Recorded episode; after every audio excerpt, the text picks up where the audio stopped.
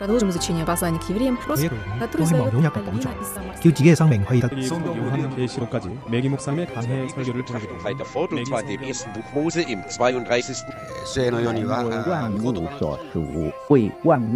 ¿Quién sabe cuántos idiomas hay en el mundo? Todos ellos tienen sus códigos y símbolos y muchas veces con sentidos totalmente opuestos.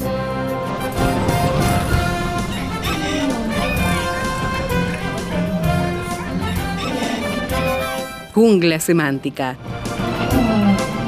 Para descifrar las palabras, para entender su raíz, para saber de qué hablamos. Jungla semántica.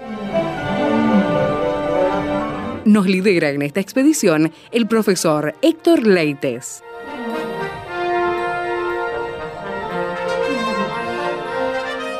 La jungla semántica nos invita a volver a Segunda de Pedro. Estamos en el capítulo 2. Estamos mirando toda la descripción que hace el apóstol Pedro allí de los falsos profetas, de los falsos maestros, de cómo eso afectó al pueblo, de los que se enamoraron de esos tipos de mensajes y los siguieron. Y allí estamos buscando respuestas de cómo Pedro alerta a los cristianos para que ellos caigan en las mismas prácticas. Bienvenido Héctor, gracias por acompañarnos. ¿Qué tal Esteban? ¿Qué tal amigos? Y contento de estar en Jungla Semántica, aquí en Imágenes Verbales, escrita en el libro de Segunda de Pedro.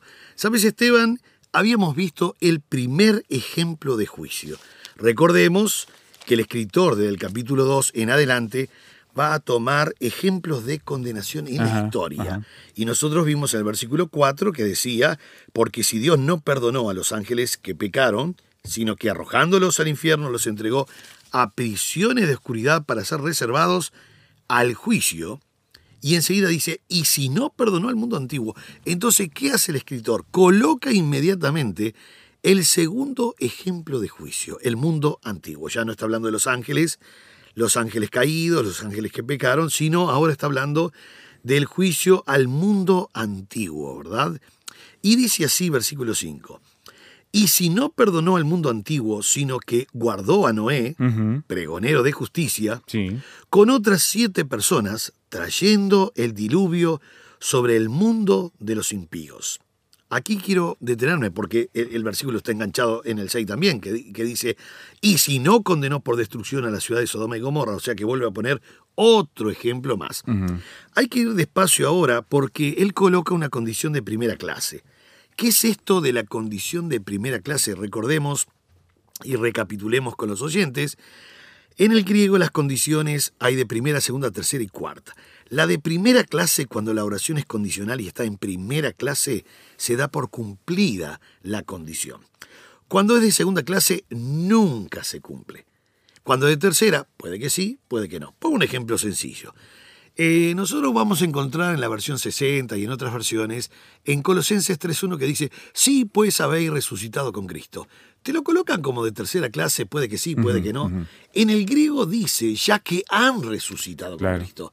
Entonces, al ser de primera clase, la condición es cumplida. No hay duda de que sí, tal vez, que sí, que no, no hay duda. La de segunda clase nunca se cumple. Es que es como que dice el versículo, si le hubiesen conocido, no le hubiesen crucificado. No lo conocieron, lo crucificaron, entonces nunca le conocieron.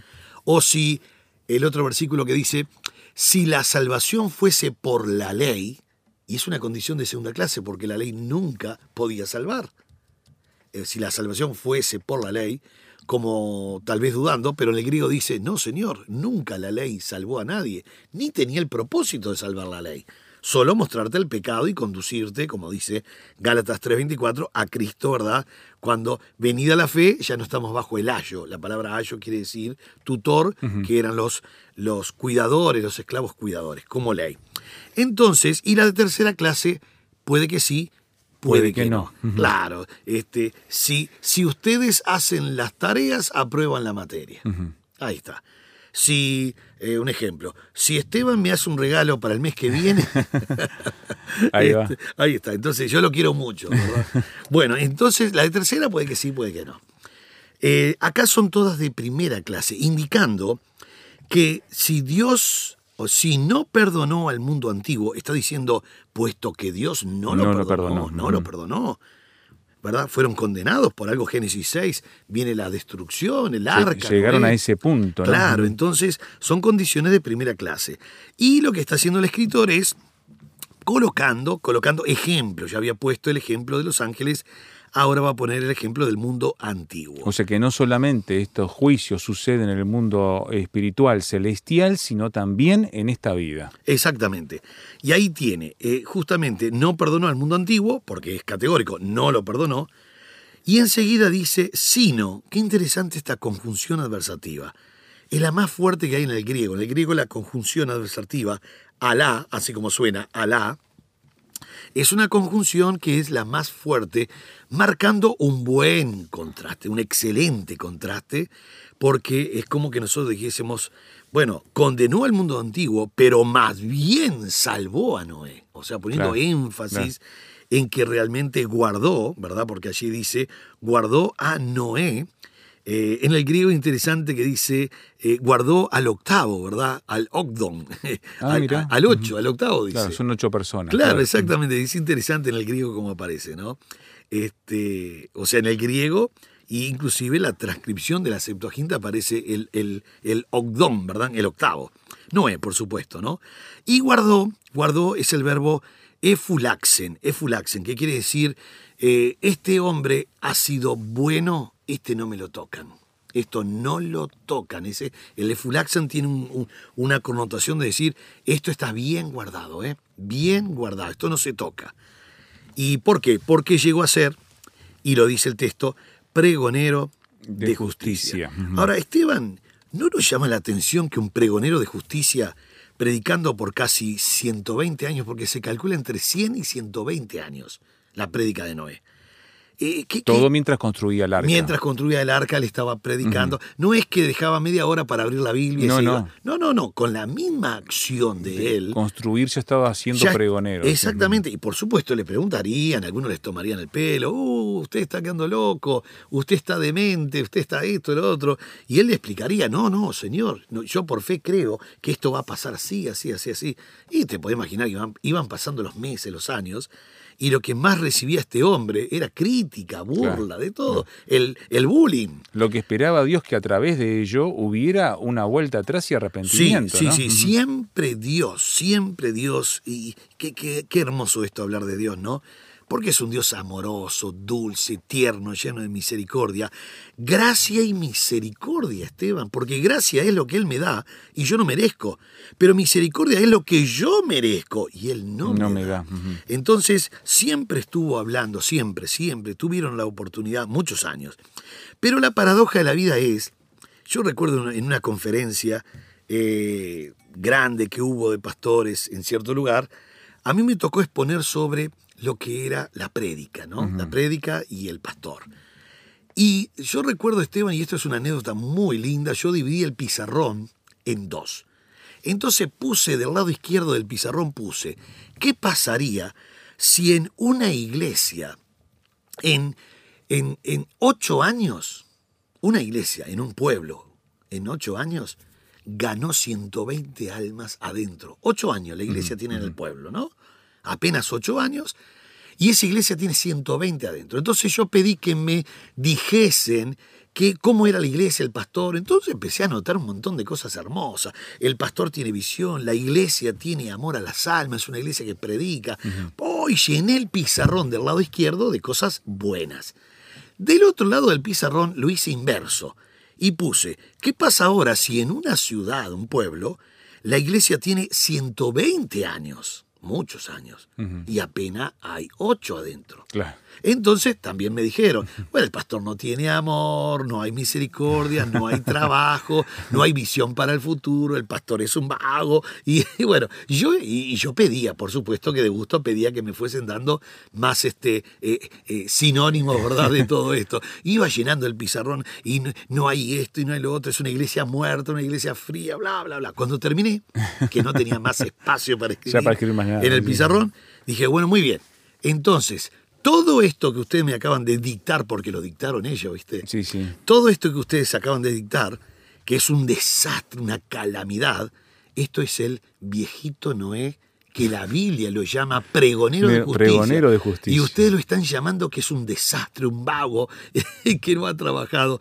Entonces, fue, fue una linda prédica esa. Eso muestra que no necesariamente, por más que prediquemos la justicia y de manera honrosa y comprometida, vayamos a tener resultados numéricos, ¿no? Pero por supuesto, fíjate que del lado izquierdo era 8 años 120 personas, pero, pero del lado derecho era 120 20 años, años. 8 personas. Y Noé, 120 años, 8 personas. No nos pidió cantidad, Esteban, nos pidió predicar. Claro. Por supuesto que si hay muchos, mejor, porque son almas salvadas. Sí, sí. Pero hay que tener cuidado. Sí, porque a veces hacemos esas matemáticas como correlación directa y no es así necesariamente en el reino de Dios. A veces puede pasar que algún eh, obrero que dice, mira, que el otro que gana y crece la iglesia y no tengo gente, yo acá, pero tal vez el Señor por alguna razón lo, lo tiene en esa situación como a Noé, ¿no? Exactamente. Hay que tener cuidado porque en la iglesia de Apocalipsis dice que tus obras posteriores son mayor que las primeras. O sea Ajá. que lo último que se estaba viendo en esta iglesia de Apocalipsis era mucha gente y mucho crecimiento, Claro. pero crecía torcida. Ah, hacemos una pausa, estamos en la jungla semántica, estamos evaluando lo que Pedro le dice a los cristianos en su segunda carta, capítulo 2, versículo 5. artículos, noticias, audio de nuestros programas y mucho más. Todo en rtmuruguay.org.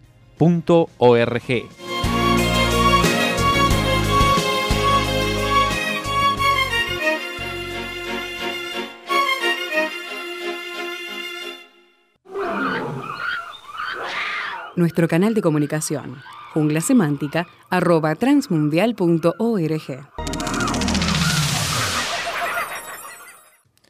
Estamos en la jungla semántica, mirando segunda de Pedro, capítulo 2, versículo 5, hablando de Noé, hablando de este Héctor pregonero de justicia. Sí, y en el griego, Esteban, la palabra pregonero es la palabra queruca. Queruca. Llama la atención porque no solo es pregonero de justicia, sino un gran comunicador de Ah, la justicia de mira. Dios. Y está bien colocado lo que hace Pedro porque es en contraste del versículo 2. El versículo 2 decía, muchos seguirán sus disoluciones por causa de los cuales el camino de la verdad será blasfemado. O sea que aquí hay alguien que el camino de la verdad no solo no es blasfemado, sino que es exaltado, porque mostrar nada menos que la justicia de Dios es lo mejor que nos pueda pasar. Tenemos un Dios justo. Y justamente estos falsos doctores o falsos maestros que les esperaba el juicio de Dios por no haber predicado lo que tenían que hacer. Pregonero de justicia. Y la palabra, por supuesto, justicia es dikaiosune, dikaiosune, que es muy linda esta palabra, porque habla del dikaios. El dikaios es lo que nos, nos coloca en la posición de que Dios no ve el pecado. Ah, es interesante la palabra dikaios, porque perdón es decir, yo te perdono. Sí. Pero justificación es decir, yo no veo nada. Y eso es interesante cuando hablamos de la Biblia, porque Dios ahora no nos hizo justo, nos declara justo, porque Claro. nos ve a través De la sangre de. Cristo. Exactamente. Entonces dice que guardó al este guardó a Noé, pregonero de justicia, con otras siete personas. Por supuesto, ya sabemos que era toda su familia, ¿no? Trayendo el diluvio sobre un mundo de los impíos. Ahora, ese trayendo el diluvio es interesante, ¿no? Trayendo el diluvio sobre el mundo. ¿Sabe que en el griego tiene artículo indeterminante para indicar el carácter de este mundo? O sea que trayendo el diluvio sobre un mundo, un mundo de impíos, indicando que todo el mundo era impío. Claro. Entonces, ese trayendo es, trae- tra- es cata, cataclismos. Ajá. De ahí la palabra cataclismo, que es cata, cata quiere decir abajo, ¿verdad? Y eh, clismo quiere decir este eh, metido adentro, metido adentro, ese abajo y adentro, el cataclismo, el cataclismos. Hay muchas palabras con cata, ¿verdad? Cataforesis, catarsis, muchas palabras. Esta es trayendo el diluvio, o sea, colocándolos abajo, Abajo, del agua. Y no dice el mundo de los impíos. No, no, no, no, no, no. no. Está hablando de, de- del carácter, o sea, un mundo de impíos. No es de los impíos, sino Un un mundo de, de impíos, impíos. Mm. indicando que todo el mundo era impío, salvo estas ocho, Ocho personas. personas. mm. Y en todos esos 120 años ninguno quiso convertirse de sus caminos impíos. Exactamente, y uno dice, qué raro, porque hay, no, no pueden justificarse diciendo yo no sabía, no entendí, el mensaje no lo entendí, me lo dieron apurado, ¿no? Porque No, había no, muchos años. 120 años. Claro, claro que sí. Entonces, este, estos impíos que menciona la Biblia, que eh, indica todo el mundo impío, solo ocho personas no lo eran. La palabra impíos es la palabra eh, a- a- asebon, asebon, que viene de una palabra griega eh, muy interesante que es sebomai, que quiere decir buena adoración, buen hombre, ¿verdad?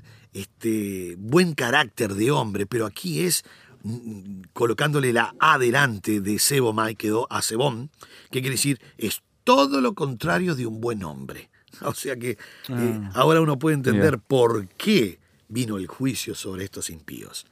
Es interesante este, este tema. Ahora, el verso 6 está unido, porque tiene la misma construcción gramatical de la condición de primera clase como cumplida, diciendo, y si no condenó por destrucción, y perdón, y si condenó por destrucción a las ciudades de Sodoma y Gomorra, reduciéndolos a ceniza y poniéndolas de ejemplo, a los que habían de vivir impíamente. Ese y si, y si es exactamente que el del verso 5, igual. Y si no perdonó, y ahora dice, y si condenó, acá pone énfasis que sí o sí condenó. Bueno, en el griego tiene inclusive, en el griego tiene una, eh, tiene una conjunción que es también, indicando y también condenó Dios por, por destrucción a las ciudades de Sodoma y Gomorra. O sea que realmente Sodoma y Gomorra condenadas por el pecado y no por falta de hospitalidad, Esteban. Sí, Es porque he escuchado esa explicación. Yo también la he escuchado muchas veces y ya sé más o menos quién te dice eso, lo que está pensando, ¿verdad? Quiere este, de alguna manera justificar algunos pecados que había en Sodoma y Gomorra. Claro. Pero no fue que no le alcanzaron pan o un poquito de agua. No, no, no, no, no, no. Aquí había eh, desviaciones morales muy importantes. Sí, ¿no? sí, sí, no, y es categórico. Cualquiera que lea Génesis 19 lo va a saber, ¿verdad? Lo va a saber categóricamente.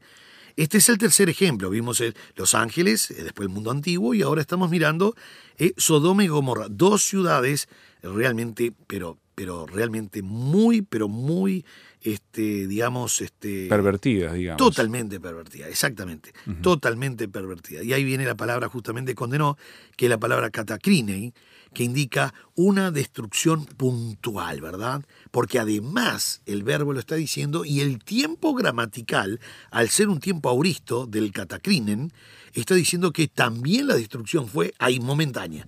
No, no, si bien tuvieron tiempo para arrepentirse, una vez que llegó, fue categórico categórico, reduciéndolas a ceniza. La palabra griega ceniza es la, trefosas, que es habiendo reducido todo a ceniza. Realmente fue una quemazón muy especial. Pero ¿qué es lo- qué es lo importante aquí para el escritor? Dice, poniéndolas de ejemplo. De ejemplo. Y esto llama la atención, esto poniéndolas de ejemplo, porque es la palabra griega hupodeima, Jupodeima. es impresionante esta palabra, la, la fuerza que tiene, porque siempre, por lo general, Esteban, cuando se habla de ejemplo, está la palabra tupos, de ahí la palabra tipos, que es un ejemplo, ¿verdad? Si yo veo la impresión de un pie en la arena, yo no digo allí está el pie, yo debería decir ahí está la copia del pie, el tipo del pie. Si yo eh, tomo un martillo y golpeo fuertemente sobre una madera, voy a dejar la huella del martillo allí y ese no es el martillo, es el tipo de martillo, es la representación del martillo. Pero aquí no colocó la palabra tupos, aquí colocó la palabra jupodeima. Jupodeima. Jupo, jupo quiere decir debajo de, o copia para ser imitada como modelo. Es interesante, el jupodeima era, eh, y mirá qué interesante se ha utilizado eh, esto en, en- en la pedagogía, ¿no? El jupodeima era cuando alguien escribía algo y vos después abajo tenés que escribir exactamente igual a la copia. Claro. Las planas. Las planas. Las sí. planas. ¿Quién, quién puede olvidarse de las planas, verdad? nadie, sí, sí. nadie puede olvidarse de las planas. Bueno, eh, ¿quién mejor que Dios para dejar algo como plana, para que la gente mire y diga, epa. Esto- Ay, esto este es el pasó". original. Sí. Esto es lo que tenemos que copiar y hacerlo exactamente. Sí, o en este caso una copia para decir, epa, esto no se hace, porque aquí ahora hay un ejemplo que dice, Dios va a conden Dios condenó a Sodoma y Gomorra y va a condenar cualquier otro pecado. Que haga lo mismo, seguro. Exactamente, exactamente. Entonces, Es categórico esto. eh, eh, eh, estando continuamente, porque como dice poniendo, poniéndolas, poniéndolas es un participio presente activo, o sea que continuamente, no solo aquí en, el- en Pedro, Esteban, o no solo en Génesis 19, en toda la Biblia, Esteban, está el jupodeima, que es algo que está en la Biblia para dejarnos ejemplos continuos, literalmente ejemplos continuos. Por eso la palabra es poniéndolos de ejemplo, poniéndolos es melonton, Ajá. que está en un participio presente activo, quiere decir que continuamente Dios está colocando y poniendo ejemplos de condenación. O sea que nosotros en la Biblia sabemos qué es lo que podemos hacer y qué es lo que no podemos hacer. No es que yo digo, bueno, pero el pecado era antiguo, ahora se puede pecar, eso era tiempo antiguo. No, no, no, no. La palabra al ser No participio, cambia, claro. claro, al ser participio, presente activo, es una acción continua y lineal que el mismo ejemplo que tuvieron en Génesis 19 y el mismo ejemplo que Pedro cita en el año 64 de esta era, pero ahora, en estos años, también sigue También. estando, O sigue sea, no ha cambiado un ápice lo- el pensamiento de Dios respecto a este tipo de de Exactamente, prácticas. al ser, al ser la palabra melonton y jupodeima, en definitiva es un modelo continuo para hacer o no hacer lo que se me está pidiendo. Entiendo. Y por supuesto que dice, poniéndolos de ejemplo, ¿a quiénes? A los que habían de vivir impiamente. Impíamente. Y esto es a los que habían, eh, pa- pa- para, que sirviera de ejemplo para todos aquellos. Querido amigo, qué lindo es que nosotros podamos ir siempre a la palabra de Dios. Aquí tenemos los ejemplos que podemos hacer y los ejemplos que no podemos hacer. Y esto no fue para el mundo antiguo. Esto es un participio presente activo. Siempre sigue estando, siempre sigue estando de modelo continuo para nuestras vidas. Que Dios le bendiga muy ricamente y que sigamos mirando la palabra de Dios, estudiando y imitando a quien tenemos que imitar, a nuestro buen Señor Jesucristo. Dios le bendiga ricamente. Nuestro canal de comunicación, junglasemántica, transmundial.org. Como quien no quiere la cosa, se nos viene un nuevo trimestre con el Seminario Bíblico de Fe y nuevas materias para este año 2021, Héctor. Sí, Esteban, pasa el año y uno siempre joven. Sí, sí. Bueno, segundo trimestre, Esteban, lindo, lindo, lindo. Segundo Contanos trimestre. qué se viene. Bueno, la verdad, ¿viste ese dicho que dice para alquilar balcones? Porque tenemos el lunes 7 de junio, tenemos hermenéutica.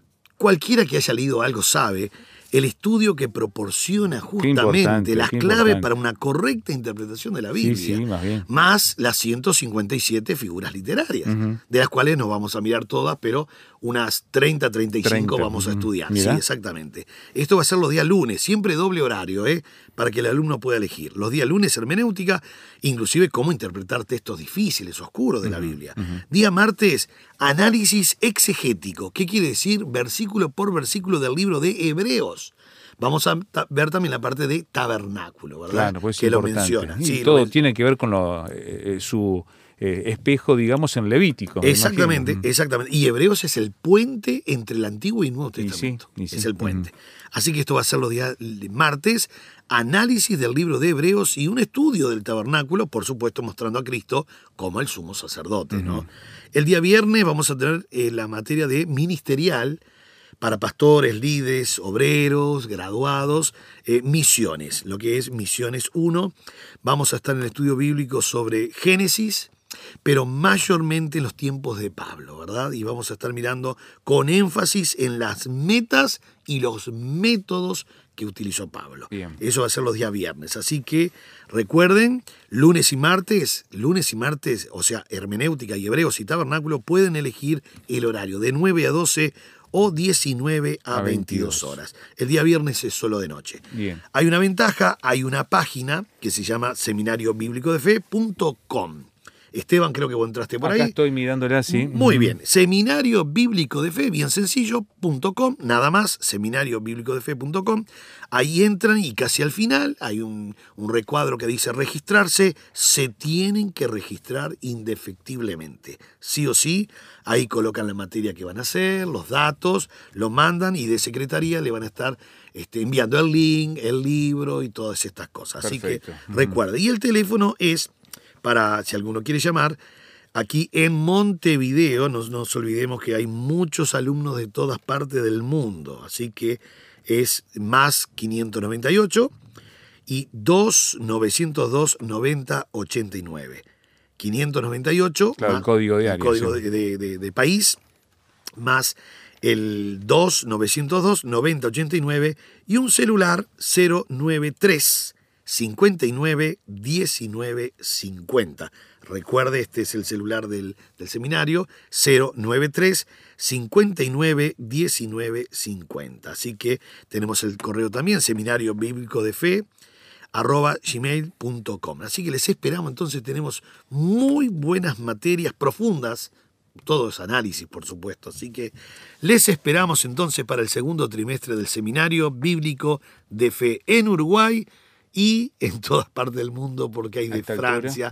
Holanda, Estocolmo, México, bueno, de toda América del Sur tenemos.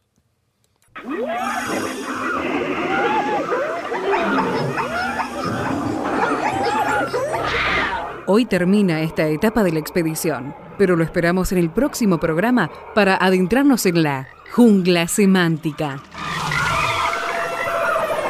Jungla Semántica es una producción del Seminario Bíblico de Fe y Radio Transmundial.